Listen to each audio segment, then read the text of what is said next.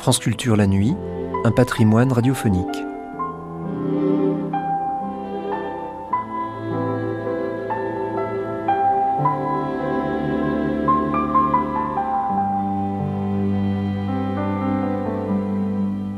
Exercice de style, l'hommage d'un écrivain à un autre écrivain français.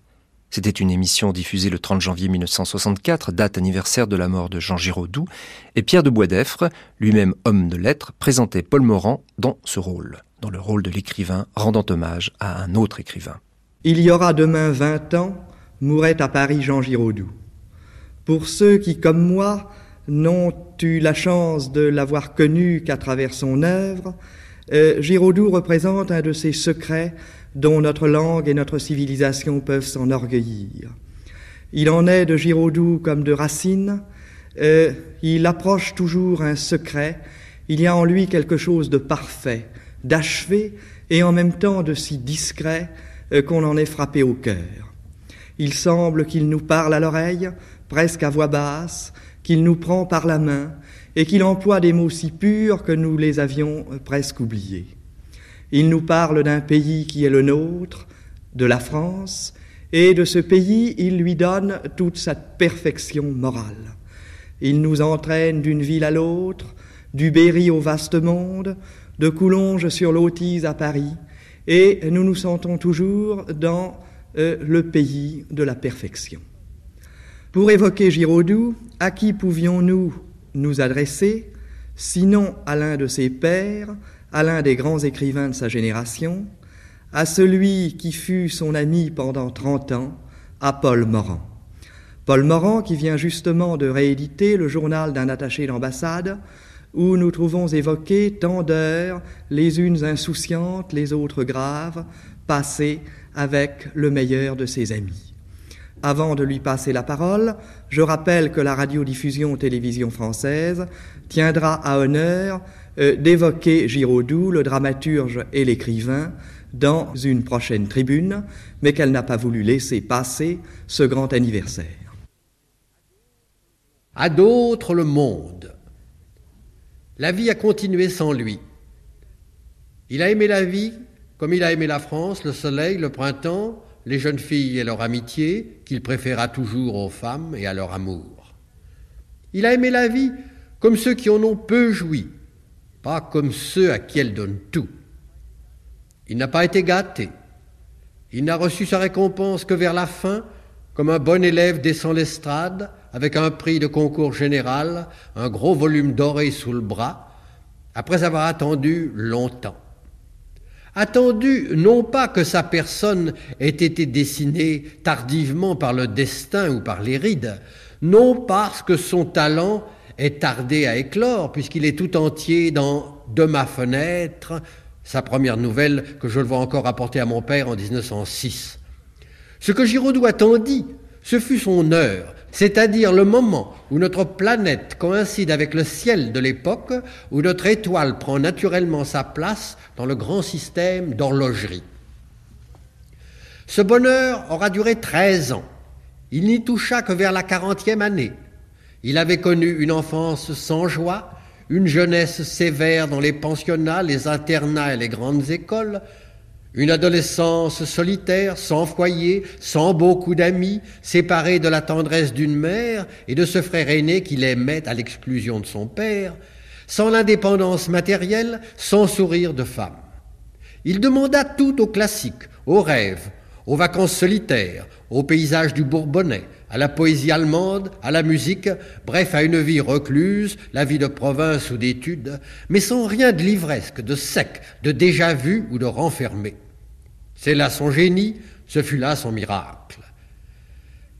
Sa souplesse était si gracieuse et si sportive, si donnée, qu'il put passer sans effort ni courbature, sans gêne ni ridicule, d'un lycée du centre de la France à une grande université américaine, ne sachant même pas l'anglais, de la petite rue d'une ville de l'Allier au boulevard parisien et du commerce des tragiques grecs à la comédie la plus aérienne. La vie semblait ne lui avoir rien appris. Il avait 23 ans lorsque je fis sa connaissance à Munich et il était déjà formé, tout formé. Ce que nous oublions au fur et à mesure que nous nous heurtons au réel, lui le portait déjà, il le porta jusqu'à sa mort dans son cerveau et dans sa chair. Son talent en fut nourri et retourna sans cesse à cette source. Cette fidélité, il en fut récompensé au centuple, puisque c'est l'essence même de son art, le secret de sa jeunesse, celui d'un maître qui aurait l'air d'un élève, qui en aurait gardé la fraîcheur, la pudeur, l'appétit et toutes les grâces de l'enfance. Il avait su beaucoup acquérir et plus que personne emmagasiner, mais jamais l'acquis ne se voyait en lui. Rien n'était rapporté en surface, tout était pétri d'une même pâte sur laquelle un Dieu avait soufflé pour l'animer. L'intelligence naturelle, cette intelligence du cœur qu'est la sensibilité, allait chez lui de pair avec la culture, avec l'élégance, avec le raffinement des milieux les plus divers et les plus opposés. Il put être tour à tour professeur, boursier, journaliste, dandy, bridgeur, soldat, officier, instructeur ou combattant être tour à tour coureur à pied ou héros blessé, fonctionnaire ou voyageur, dîneur en ville ou auteur dramatique, sans jamais mettre de masque, sans effort. Cela tint à son naturel, à sa bonté, à une indifférence supérieure, à une prodigieuse habileté pour se conserver intact et secret, pour garder ses distances, ne se laisser saisir ou salir par rien, à une fidélité à soi-même dont je n'ai jamais rencontré d'autres exemples poussés à ce point de mystère et de volonté. Rien ne l'a détruit. Il a passé à travers les épreuves, je parle des épreuves du cœur, car à part deux blessures de guerre, il n'en connut guère d'autres, sans en être marqué. Il y en a de traces que dans l'amertume de ses dernières pièces, ou dans quelques rares écrits où affleure le désespoir.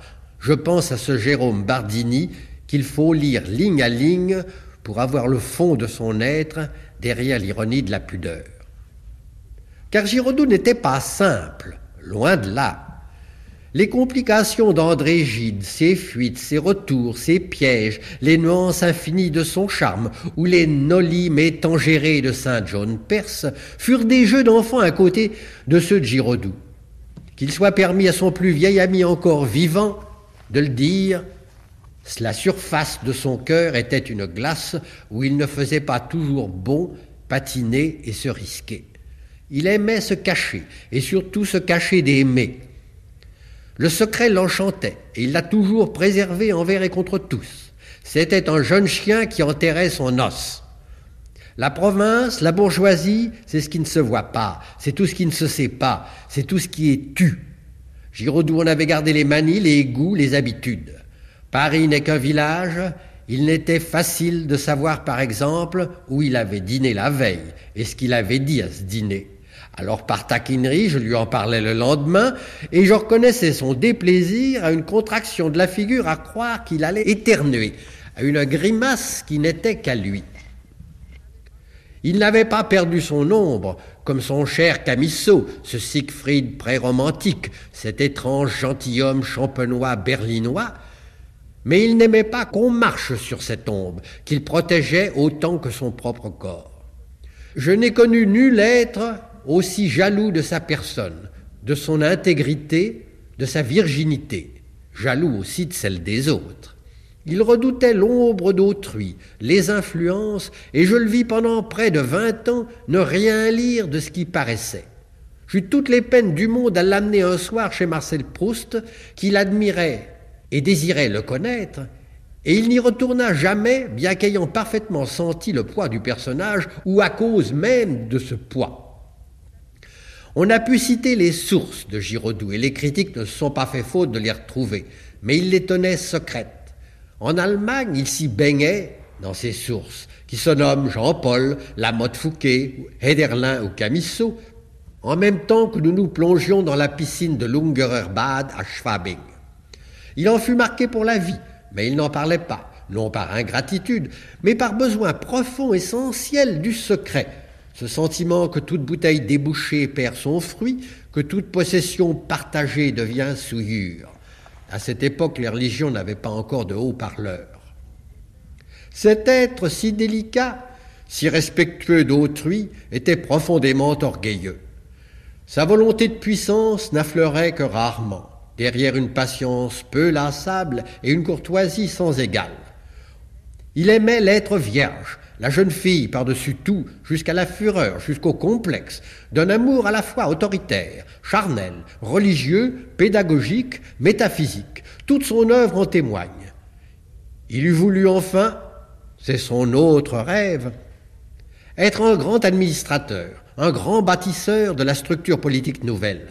Mais ce n'était là qu'un rêve d'époque, partagé aussi bien par Monterland que par Drieux, et dont sa littérature de 1939-1941 porte témoignage. Malgré toute la noblesse de son propos et l'amour de la patrie qu'elle exprime, on ne saurait y retrouver le bonheur d'inspiration de son œuvre dramatique des dix années précédentes. Le sort qui avait tardé à lui sourire se rattrapa avec son théâtre qu'il porta au nu dès les premières représentations réaction d'une époque saturée de bassesse naturaliste et de théâtre qui pue. Cela fut dû à Jouvet surtout. Jouvet qui souffla de son haleine chaude sur ce Siegfried encore scéniquement indécis et lui donna la vie. On peut dire que Jouvet aura avancé d'un demi-siècle la gloire de Giraudoux, dont sans lui le théâtre eût dormi des années dans les bibliothèques comme celui de Musset ou comme le théâtre en liberté. Jouvet lui fit passer la scène. Ce fut la vraie chance de la vie de Giraudoux. Par la porte grande ouverte, les mythes démythifiés se précipitèrent. L'Antiquité retrouva l'éclat de la Renaissance et Jupiter un nouvel amphitryon. La vieille critique réticente, les confrères furieux. J'entends encore Bernstein me parler du léger parfum pédagogique du théâtre de Giraudoux.